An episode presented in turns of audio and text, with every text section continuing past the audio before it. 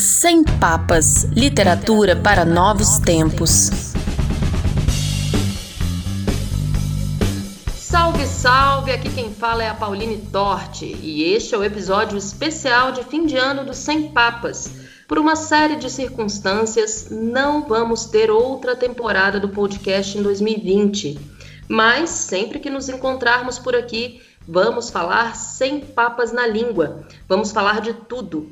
E o meu convidado especial é alguém que tem a palavra e a liberdade da palavra em alta conta. Eu estou falando do escritor Julian Fuchs. Conversa comigo por telefone lá de São Paulo. Como vai, Julian? Oi, Pauline. Oi, eventuais ouvintes aí. Eu vou começar apresentando o Julian Fuchs, que nasceu em São Paulo em 1981. Seus livros Histórias de Literatura e Cegueira, de 2007, e A Procura do Romance, de 2012, foram ambos finalistas dos prêmios Jabuti e Portugal Telecom.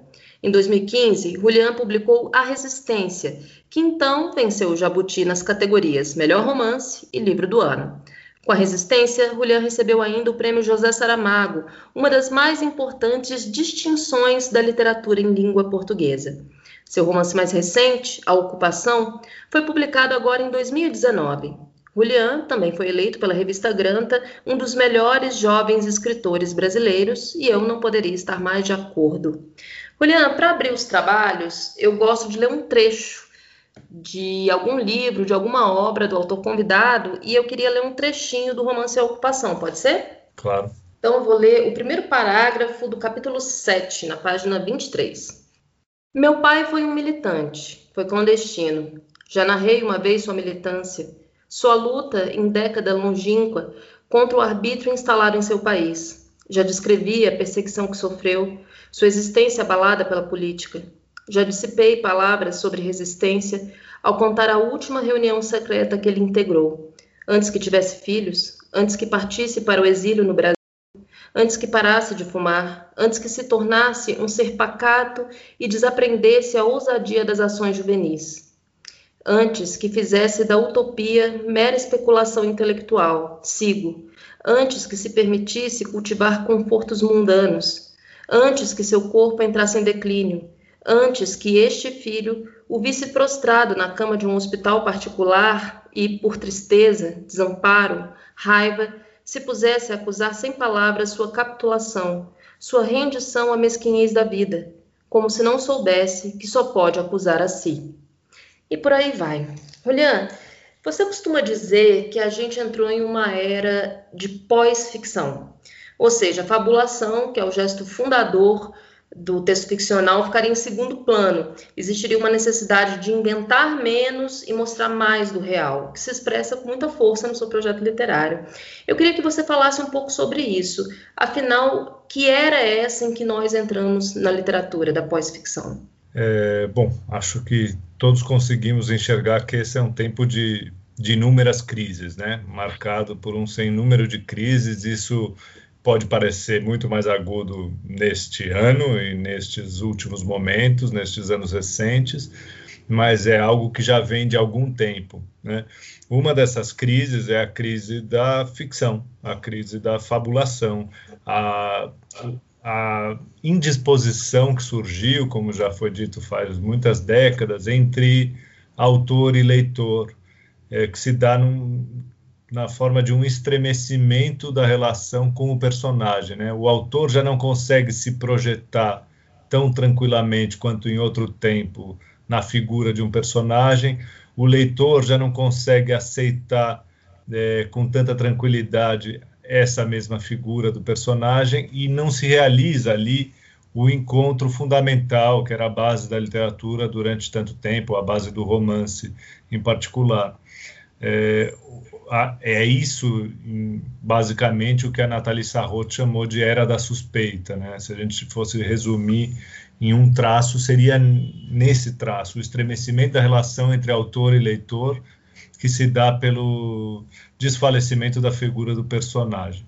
É, eu sinto que não só eu, mas muitos autores contemporâneos estão marcados por essa suspeita, estão marcados por essa indisposição com criar um personagem completamente distinto de si, fundar na página um outro mundo, né, constituir algo de muito distinto da, da realidade, algo de próprio, é, um mundo particular dentro de um livro. Né?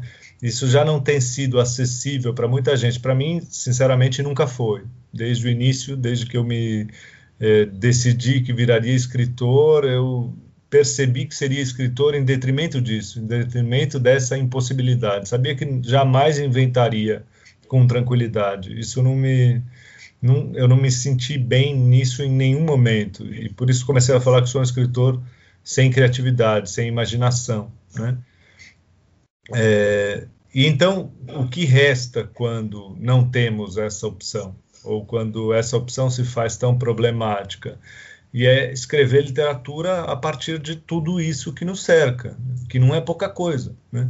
O real ele está aqui ao nosso redor, clamando, falando, chamando de diversas maneiras. É, e, e, uma das formas de escrever literatura é, é responder esse chamado, é, é dar, tentar dar conta disso, tentar articular algo que se relacione mais diretamente com, com a realidade ao nosso redor, né? Que se funde mais dire diretamente nesse real. É, esse é o objetivo de muitos escritores neste momento. Né? Então, o, uma desistência da construção de personagens, de tramas, de enredos, de fundar outro espaço, de fundar outro tempo no, no universo literário, no ambiente literário, e uma decisão de estabelecer relações muito mais é, imediatas com o presente, muito mais imediatas com a realidade do próprio autor ou com a realidade que ele observa, né? É, e que o acomete. É, eu sinto, chamo isso de, de era da pós-ficção, né?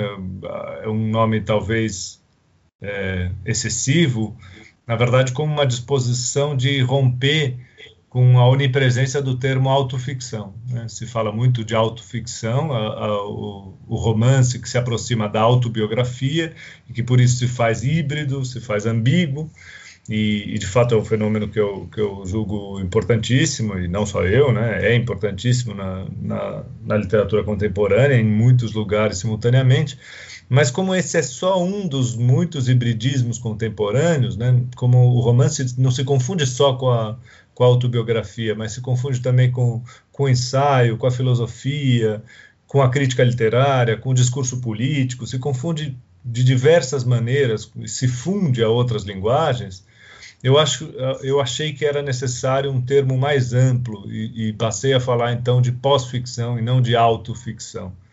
É, essa pós-ficção, em todo caso, ainda é ficção. Né? É, se relaciona até com o conceito de pós-memória, que ainda é memória. Ou seja, ainda está presente a ficção, só que é uma ficção de outra ordem, trabalhada de outra maneira. E já que a gente está falando desse caráter híbrido do texto literário, é, acho interessante apontar que, assim como eu, você é jornalista de formação. Eu li recentemente uma entrevista sua no Cândido, o jornal da Biblioteca Pública do Paraná, em que você dizia que a literatura também pode buscar a urgência do jornalismo. Como se dá a busca por essa urgência no seu caso?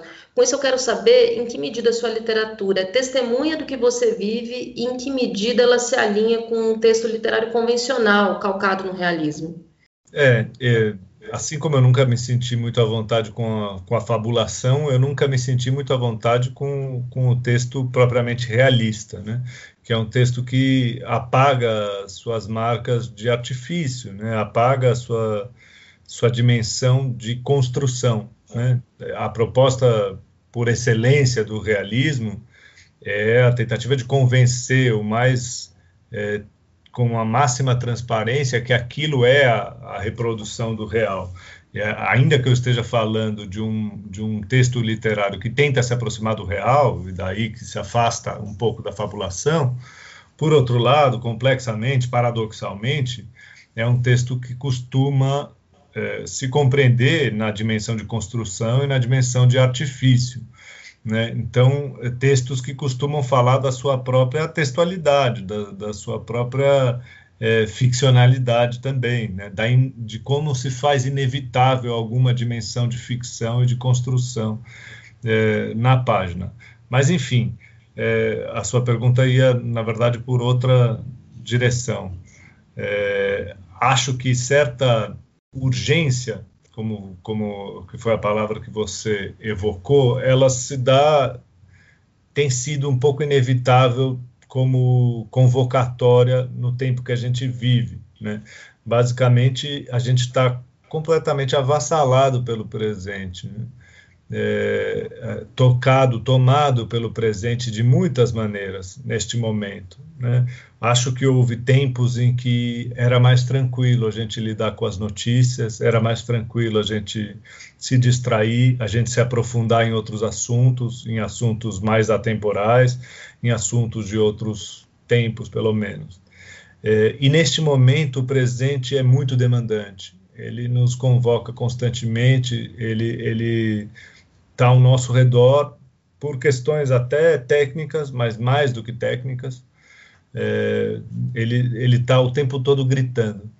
E um escritor que, que quer dialogar com a sua experiência pessoal, com a sua realidade, não pode ignorar esse fato. Né? Então, é, seria estranho que a literatura ignorasse neste momento uma dimensão tão importante, tão presente da, na nossa vida cotidiana. É claro que esse nosso é um exagero, é, é uma extrapolação. Pode haver o sujeito mais capaz de se controlar, o mais capaz de se distrair, menos tomado pelo presente. Mas meu sentimento é de que muita gente está tomado, tá, se tornou em alguma medida refém do presente. Muita gente está marcada por isso.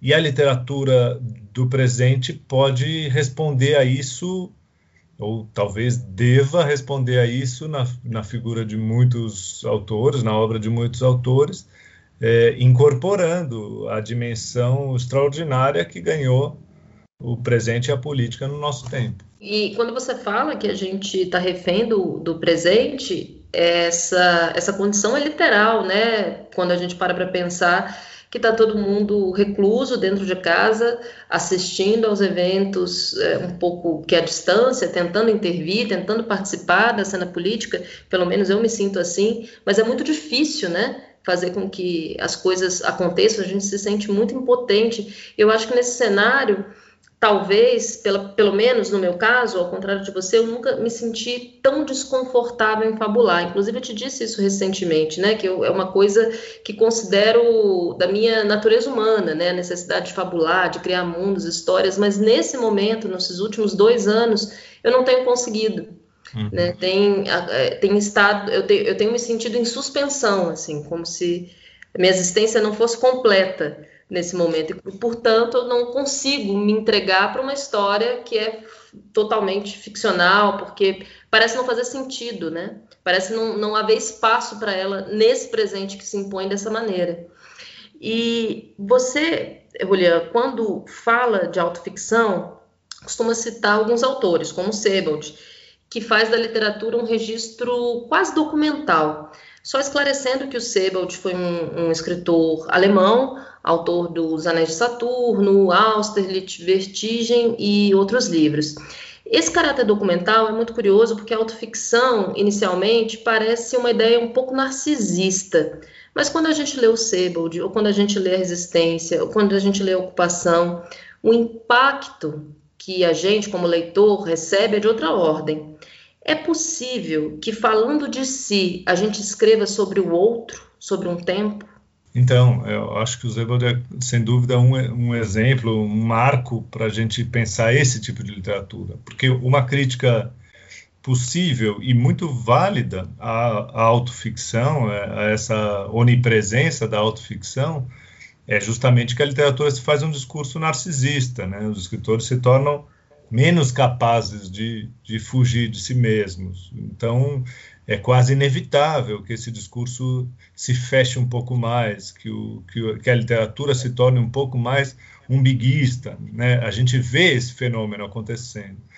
Ainda assim, é, não há uma arbitrariedade total, e, e o que eu estou dizendo é que nem sempre o escritor é capaz de escolher com plena liberdade aquilo sobre sobre o que vai escrever. Se a ficção se, se turva, se a ficção se torna uma impossibilidade, a gente não consegue é, decidir qualquer história, vou contar esta outra história completamente distante da minha realidade, da minha vivência, porque isso é o que seria interessante para um leitor. Né? Já essa, essa possibilidade de, de soberania da literatura se perde eh, em alguma medida. Né? E, e aí a gente fica preso em falar de si, o que não significa necessariamente falar sobre si. Né?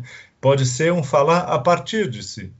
E é isso que o Zebald demonstra muito claramente. Né? Ele, ele, em quase todos os livros, há a presença de um Zebald. Em algum momento a gente sabe que quem narra é esse sujeito, é esse escritor, que em algum momento se refere justamente ao momento em que começou a escrever aquilo, ou seja, a dimensão de, de textualidade também se manifesta ali. Mas o fundamental é que ele está indo, a partir do seu próprio olhar, em busca dos outros. Né? Então, quase que toda a obra do Zebald é para sentir, para narrar as muitas reverberações do Holocausto numa série de personagens com, com que ele vai se deparando. Né? É, vítimas imediatas ou não tão imediatas assim. Justamente a gente vê a dimensão do trauma histórico, a dimensão do horror, na maneira como vai atingindo as mais diversas figuras, nos mais diversos contextos, mesmo décadas depois.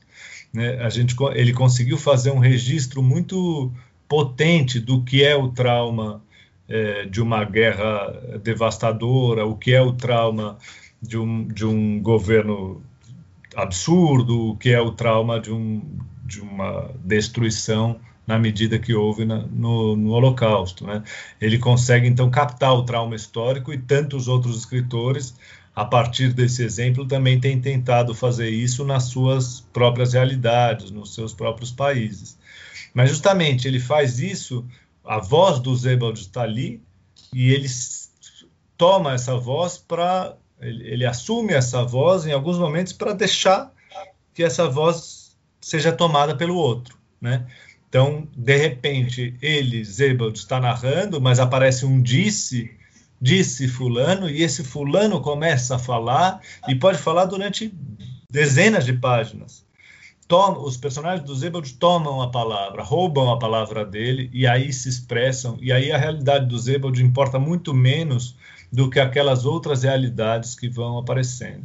E ele consegue fazer isso, um retrato do trauma histórico, um retrato do horror, de uma forma muito mais sutil e muito mais delicada, dessa maneira documental, é, como você mesma estabeleceu, né? sem a ficcionalização do mal. Né? Ele faz uma crítica nos ensaios, ele faz uma crítica pesada ao que seria o ficcionalizar o Holocausto muito diretamente, né? As muitas ficções de campos de concentração. O interessante do Zebald é que em nenhum momento da obra dele ele vai entrar nos campos de concentração e no entanto vai fazer um retrato muito potente do que foi aquele mal, né? Porque ele percebe que, que não é preciso inventar o que já está plenamente documentado, que é possível fazer um, um tipo de literatura numa relação o mais direta e o mais imediata possível com, essa, com esses dados, com esses fatos do passado. Né?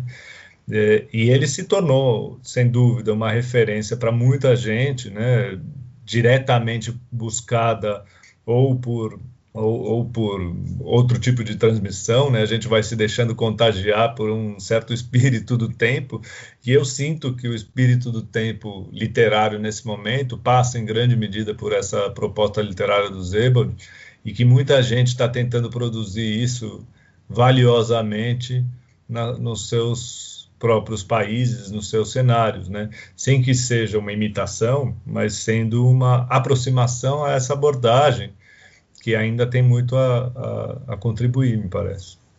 E o que é muito curioso é que o Sebald, ele se debruçou sobre um trauma histórico do qual ele não foi vítima direta, né? E, e eu acho que é o que torna esse, esse projeto ainda mais potente. Sim, sim. Nesses ensaios ele, ele narra o fato de é, ter nascido em 44 na Alemanha, salvo engano, ou seja, com a Alemanha completamente devastada. Ele passa a infância na Alemanha devastada e vai narrando a, a, o, o, problema que tem alguém que está sentindo a dimensão daquele trauma, mas que não pode em nenhum momento se considerar vítima, porque o povo alemão não poderia de forma alguma se considerar vítima nessa circunstância. Mas ele tem uma identificação enorme, uma aproximação às vítimas, né? Então ele vai, o olhar dele é todo voltado para isso, para aqueles que foram é, se transformaram nas vítimas diretas da, daquela ação, né? E, e é assim tem um olhar, olhar de, é, de atenção ao outro, de compadecimento em algum grau, mas nunca de forma sentimental, né? não, não interessa isso na obra dele. É, é, outro fenômeno que é o fenômeno de observação da alteridade, me parece. É, guardadas as, as, particularidades de cada circunstância, me remete um pouco à resistência, né? Quando você também é, se debruça sobre um, um, trauma histórico do qual você, de maneira mais ou menos análoga, tam, análoga, também não foi vítima direta, embora você tenha nascido no Brasil, né, em virtude é, da, da, ditadura militar na Argentina, e, enfim, uma série de outras contingências, ainda assim você não é uma vítima direta, né, dessa, desse, desse regime, e, no entanto, você, você se debruça, você olha para ele, nos faz olhar para ele, de uma maneira que talvez uma pessoa que tivesse envolvida mais diretamente até tivesse mais dificuldade por, por, enfim, questões afetivas, questões é, por traumas mesmo, porque os traumas não são só históricos, né? Eles são individuais também, particulares, quando as pessoas estão envolvidas tão diretamente nessas circunstâncias. Eu acho, é, Juliano, que já ficou bastante claro para quem está ouvindo aqui, autoficção também é ficção que o texto autoficcional ele se submete a determinados procedimentos da literatura, mas num livro que é eminentemente político, como são a ocupação e a resistência, como ficcionalizar, como fazer a parte inventiva da literatura em cima dos acontecimentos, sem colocar em risco essa busca pela verdade que, que se pretendia? Bom, acho que tem alguma diferença de procedimento nesses, nesses dois livros, nesse sentido em particular. A Resistência, que, que narra muito diretamente uma, uma experiência familiar, em que a experiência familiar é o cerne da, da narrativa, ou seja, o, o irmão uh, adotado em 76 na Argentina, os pais militantes contra a ditadura militar, o, a perseguição que eles sofrem, o exílio da família no Brasil e, e aí, enfim, com relação a, a, isso que você descreveu como a indagação de ser vítima ou não ser dessa, dessa situação, né, que se manifesta como interrogação ali no, no contexto familiar e não como uma afirmação plena, sim, fui vítima. Não, é, é, a questão de se o exílio é herdado e é transmitido dentro de uma família ou se é só um, um, trauma do outro que a gente tem que assimilar em algum momento. Mas, enfim, o que há ali, justamente por, por serem questões tão é, pessoais, a partir da questão da, da adoção em particular, é, por serem questões tão tão debatidas dentro da família e, e o, o, próprio livro se faz a partir de muitas discussões e debates com os personagens ali eu não me sentia nem um pouco à vontade para inventar, né? Isso, desde o início, pareceu para mim que o imperativo do livro era não inventar, não é, construir situações absolutamente discrepantes daquilo que foi vivido pela família, porque seriam expressivas no contexto da literatura. Isso não, não me interessava naquele contexto e soava até indecoroso. Ainda assim, enquanto escrevia, o que eu percebia era que a ficção se construía de qualquer maneira, né? É, à medida que eu ia narrando meu irmão, narrando a nossa infância, o meu irmão era cada vez mais distante do meu irmão, né? O irmão do, do livro era cada vez mais distante do irmão de fora do livro, ou seja, que a ficção ia se, se construindo de qualquer maneira. E mesmo que eu tivesse todo esse compromisso com a sinceridade e a verdade da experiência, por assim dizer, é, em algum momento também surgiu o compromisso com a construção de um, de um romance. E, e, nesse sentido, o que eu me permitia muito eram deslocamentos, eram desvios, era, era a percepção de que certas circunstâncias específicas seriam completamente desinteressantes e, e, e funcionariam como como distrações para um leitor, né? Então era preciso buscar o máximo de, de, direção nessa, nessa construção ficcional. Eu não escrevi o livro em Buenos Aires, por exemplo, só que meu, meu narrador, eu achei que era muito mais, fazia muito mais sentido situá-lo em Buenos Aires. E ali é, algo de, de ficção vai se estabelecendo, porque a ficção é, é isso, é sempre um conjunto de deslocamentos a partir de, de experiências nossas ou de outros, né? Então, é, para mim, isso foi ficando claro. O que estava se construindo, basicamente, é, é, a ambiguidade própria da autoficção. Né? É esse sentimento, a literatura que você vai lendo, o leitor vai lendo sem saber a que exatamente se vincula, ou melhor, oscilando entre a percepção de que tudo aquilo é autobiográfico, ou de tudo aquilo é inventado, é ficcional, e essa oscilação é o que me parece dar atenção e dar força à própria narrativa. E você joga umas iscas né, para o leitor. Na ocupação, por exemplo, tem algum momento em que o narrador, o, o Sebastião, fala para o pai, vai se dirigir ao pai, e o pai responde chamando o narrador de Julian. E ele diz: Não, mas aqui você me chama Sebastião. Então você o tempo inteiro vai tornando esse pacto com o seu leitor, como você disse, ambíguo, né? Vai lembrando a ele que, olha, nem tudo é o, o que parece. E quando há alguns anos, acho que foi até numa mesa na Universidade de Brasília, eu vi você falando sobre a resistência. Você disse que o seu irmão, que foi transformado em personagem, personagem central nessa narrativa, ele nunca leu a resistência. Continua sem ler ou já leu? continua sem ler, continua sem ler. Já, já, já nos entendemos nisso. Ele já, já soube explicar melhor por que nunca leu porque preferiu guardar distância e ao mesmo tempo sente uma, uma proximidade, uma identificação com o livro, dá o livro de presente, enfim, é, estamos em paz com isso. O que poderia ser um fracasso do livro, porque em parte o livro é escrito para ele, né, como uma espécie de carta a ele, é, eu já entendi a, as razões que ele teve para não ler. Mas passando à ocupação, e justamente como eu porque eu destacava que tem uma, alguma diferença de composição desses livros, é que a ocupação tem um, um registro um pouco diferente da resistência nessa, nesse compromisso com a sinceridade, porque ele é composto por vários núcleos e, e, alguns são muito íntimos, muito ligados a essa esfera familiar, e aí o, ressurge o compromisso com a, com a sinceridade, com respeito ali aos que estão ao meu redor, mas outros me, me oferecem mais liberdade. Enquanto eu escrevia a ocupação, eu vinha sendo estimulado pelo Miyakoto, né, porque ele foi um interlocutor constante do livro por um, um, programa cultural que eu participei, e ele o tempo todo me incentivava a inventar mais. Então, vai, solta um pouco essa palavra, deixa de ser tão contido é, e tão afeito às suas próprias experiências, vivências, observações. Então, eu estava tentado a, a, me soltar mais.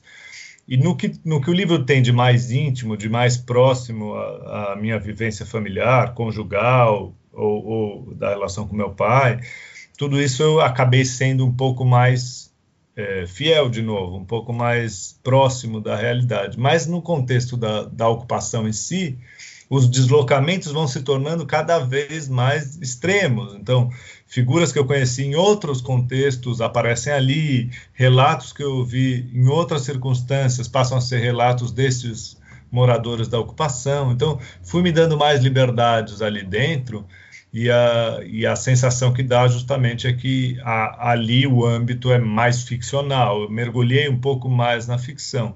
Só que a ideia é que se mantenha a sensação de ambiguidade, justamente para que o leitor tenha a vivência do real na leitura daquele texto. Então, várias marcas da autoficção vão se manifestar ali dentro também. Em nenhum momento a voz ficcional se solta plenamente. O convite que o Miyakoto me fez, eu não fui capaz de, de atender por completo. E, Julian, a escrita ela tem um caráter psicanalítico também.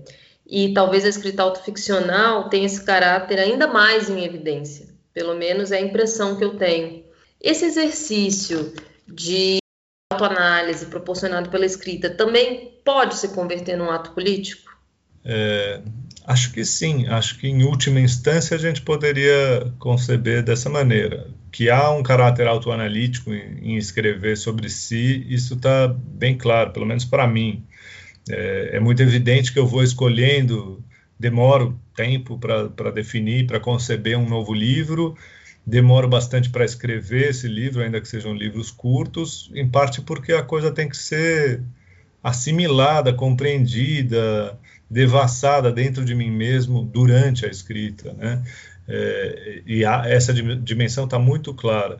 No caso da resistência, é bem, bem evidente esse outro fenômeno, né? porque enquanto eu escrevia, foi ficando cada vez mais claro que, a, que havia política no, na dimensão pessoal e íntima daquela narrativa. Né? Fui me aproximando da concepção feminista de que o pessoal é político. Então, falar de uma adoção, falar da adoção do meu irmão, é falar de, de algo que ganha matizes políticos e que se relaciona politicamente com tantas outras instâncias da nossa vida.